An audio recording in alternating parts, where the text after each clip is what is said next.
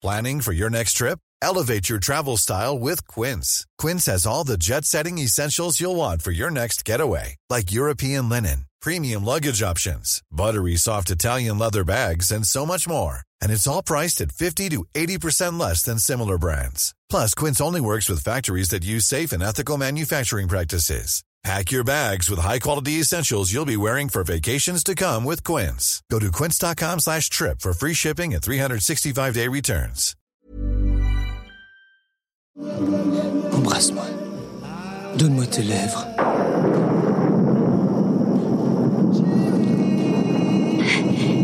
C'est que je ne l'ai jamais embrassé avec la bouche ouverte.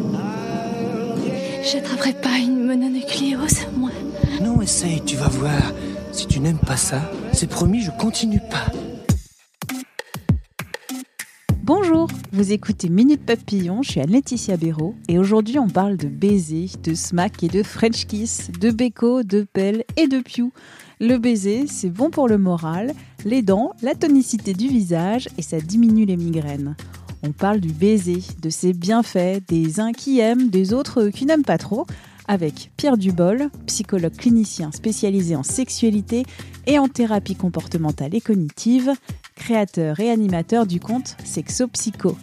Il est co-auteur avec Passage du désir de Vive le plaisir, fuck la routine chez Albin Michel, illustré par la trentaine TMTC. Pierre Dubol, bonjour. Revenons aux fondamentaux. Que représente le baiser? Le baiser reste malgré euh, les changements un petit peu de pratique, les changements un petit peu de, de rencontres, euh, le baiser reste un petit peu ce, point central après une rencontre sentimentale. Après, c'est vrai qu'il est de plus en plus euh, aussi demandé par les personnes qui ont besoin de retrouver une intimité avec leur partenaire de longue date aussi. Souvent quelque chose qui va permettre de recréer un lien. Ce qu'il faut savoir, c'est que au départ, ce n'est pas quelque chose qui fait partie de l'humain que de s'embrasser. C'est quelque chose qui est apparu. Les premiers textes qui en parlent, c'est euh, dans les années 1500 euh, avant Jésus-Christ, et c'est euh, en Inde du coup que ça a été évoqué en premier. Donc c'est au départ, c'est pas quelque chose que biologiquement on fait naturellement dans l'être humain. C'est-à-dire que c'est venu après aussi socialement, culturellement, et un petit peu comme le plaisir des saveurs qu'on peut avoir dans la nourriture, par exemple, bah, on peut aussi le retrouver dans l'intimité. Et c'est pour ça que le baiser aussi donne cette possibilité-là. Donc le baiser comme euh, construit euh, social. Oui, c'est un peu ça. Et en même temps, il y a quelque chose aussi où on permet d'intégrer une personne dans son intimité, dans sa bulle. Le baiser, c'est la proximité la plus grande finalement qu'on puisse avoir dans notre bulle sociale. Parce qu'on ne l'a pas dit, mais euh, je vais le dire maintenant qu'évidemment, il y a mille et un baisers. Entre le, le, baiser entre la mère et son enfant et le baiser entre deux partenaires, c'est évidemment absolument pas le même baiser. Il y a même les baisers qui sont à distance. Parfois, quand on envoie un baiser avec la main ou en faisant un bisou à distance, on envoie aussi un message, on envoie de la, de la tendresse, on envoie de la communication. Ça va provoquer des choses en nous parce que ça va être de la dopamine. S'il y a contact physique, il va avoir de la sérotonine. Donc, ça va être des choses qui sont bonnes aussi pour la santé. Si on prend l'exemple inverse, quand sur des enfants, il n'y a pas assez de contact physique, pas assez de tendresse, le développement va sûrement ralentir, ce qu'on appelle le syndrome d'hospitalisme. Donc, tout au long de notre vie, on est un petit peu aussi dans ce besoin-là de ressentir aussi euh, de la tendresse et ça passe par les baisers. Le baiser, c'est aussi bon pour l'immunité parce que euh, quand on s'embrasse sur la bouche avec un échange de, de salive, on s'échange des millions et des millions de bactéries. Oui, c'est ce qu'on appelle les, les, bonnes bactéries, celles qui aident à, à, évoluer, à progresser. De là à dire qu'il faut en faire une recommandation de santé, euh, il n'y a qu'un pas. Effectivement, en fait, dès l'instant où on intègre cette personne dans notre proximité, on peut aussi avoir des bienfaits sur la biologie. Oui le baiser, donc en libérant ces hormones du plaisir et de l'attachement, ça peut diminuer les migraines. Oui, alors c'est un petit peu aussi comme les personnes à qui on va conseiller par exemple la masturbation ou d'avoir parfois des rapports euh, sexuels, c'est qu'effectivement en fait il y a tout un ensemble de molécules qui vont être sécrétées dans le cerveau qui vont permettre d'étendre quelque chose, de pouvoir aussi euh, servir le cerveau à aller à des endroits pour s'occuper un petit peu de notre santé sur certains points. Et pendant ce temps-là en fait ce n'est pas pris à euh, traiter cette information-là. Donc oui, très souvent il y a des personnes qui lorsqu'elles ont des migraines ou des douleurs de des maux de tête auraient tendance à vouloir un peu s'isoler ou éviter tout contact parfois il y a des personnes qui font l'expérience inverse et du coup ressortent des bénéfices. Est-ce qu'on peut dire que le baiser c'est une preuve évidente euh, de la bonne santé d'un couple? Alors oui et non, c'est-à-dire que forcément dès l'instant où il y a de la manifestation affective, on peut euh, supposer qu'il y aura une bonne santé du couple. Par contre, la réalité c'est qu'il y a des personnes qui passent par d'autres langages pour manifester leurs euh, émotions, leurs sentiments. Il y a des personnes qui vont euh, faire des actions qui sont beaucoup plus parlantes qu'un je t'aime ou qu'un baiser. Quand on a ce plaisir de la proximité avec une personne et que il y a ce baiser qui est incarné, oui effectivement on va peut-être parler de bonne santé. Par contre, il y a beaucoup de personnes aussi qui disent que comme les je t'aime, comme les baisers parfois ils sont automatisés et en fait ils ne véhiculent plus finalement le message euh, sentimental qui est derrière. Quand on parle de baiser, on pense souvent à la dimension euh, sexuelle, euh, mais sans oublier la dimension romantique de ce baiser euh, amoureux. C'est vrai que la version romantique, on en a beaucoup, beaucoup, beaucoup eu dans la pop culture avec les films, les séries et les, et les musiques qui parlent de ça. Le point culminant de ce film romantique où justement les deux se retrouvent et vont s'embrasser sous la pluie. Ignorez-vous les règles de la bienséance qui vous obligent à rester loin de moi? Je crois en effet qu'un homme bien décidé et fidèle à sa volonté farouche relèverait un tel défi. again. I... Après, beaucoup de personnes perdent cette notion un petit peu du baiser dans la sexualité et souvent c'est quelque chose qui est beaucoup redemandé en cabinet. Des choses où on dit bah ça on l'a complètement perdu. C'est vrai qu'on est beaucoup sur un scénario, une mécanique pendant l'acte, mais par contre on n'a plus ce moment de tendresse, de connexion et souvent c'est le baiser qui aussi permet euh, de retrouver ça.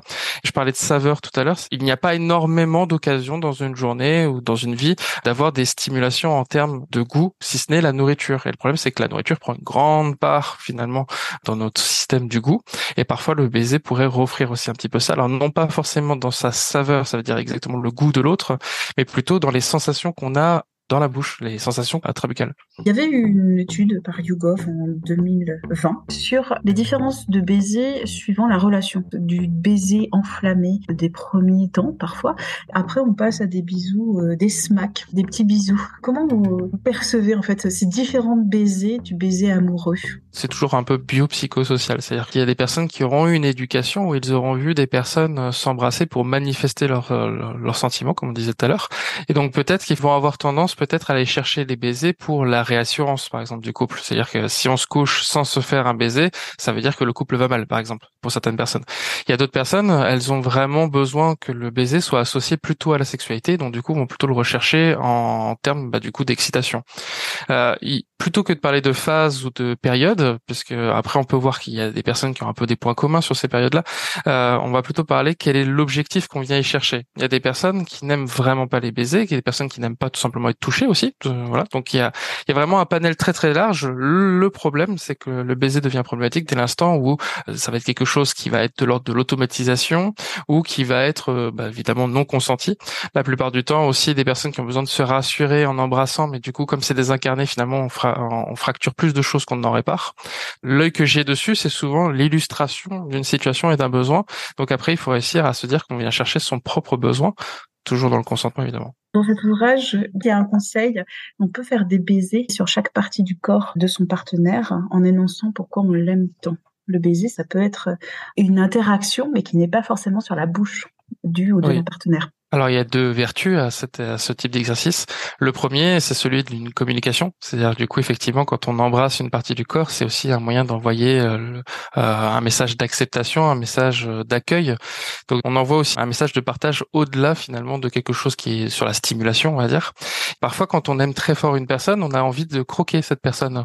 Je dis croquer exprès parce que ça a une double explication. La première, c'est que bah, du coup c'est une pulsion comme ça qui peut venir du cerveau, une pulsion animale, et en même temps ça peut être parce qu'on a beaucoup dit il est à croquer, elle est à croquer, alors qu'en fait c'est pour dessiner une personne. Et en fait en intégrant ça, le langage conditionne la pensée, en fait c'est devenu euh, autorisé entre guillemets de se dire tiens je peux croquer une personne. Voilà.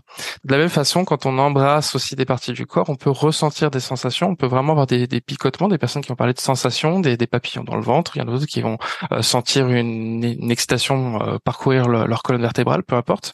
Mais évidemment il y a quelque chose en termes de communication et de stimulation. Donc cet exercice-là, il convoque les deux, sachant que euh, ça fait partie de ces petits exercices que j'aime particulièrement tout simplement parce qu'ils ne sont pas dans une recherche de pratique qui change toute la vision de la sexualité, mais qui sont dans un retour en fait aux fondamentaux, aux basiques. Et souvent, c'est ça que je vois au cabinet, c'est que les personnes s'éloignent de ces choses-là et finalement, quand ils veulent se retrouver, ils vont avoir tendance à aller chercher des pratiques farfelues qu'ils n'ont jamais testées ou n'ont jamais vraiment euh, sécurisées, plutôt que de revenir à des choses fondamentales qu'ils faisaient au départ ou qu'ils aimaient bien. Merci d'avoir écouté cet épisode de Minute Papillon, un podcast d'Anne-Laetitia Béraud pour 20 minutes. S'il vous a plu, n'hésitez pas à en parler autour de vous, à le partager sur les réseaux sociaux. Abonnez-vous gratuitement à ce podcast sur votre plateforme ou appli d'écoute préférée, comme Apple Podcast, Spotify. À très vite et d'ici là, bonne écoute des podcasts de 20 minutes comme L'été dans vos oreilles.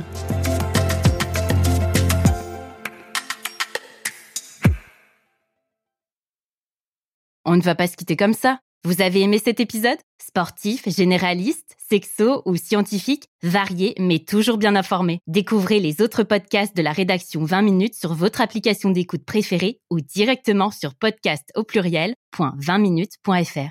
Et merci de nous avoir écoutés.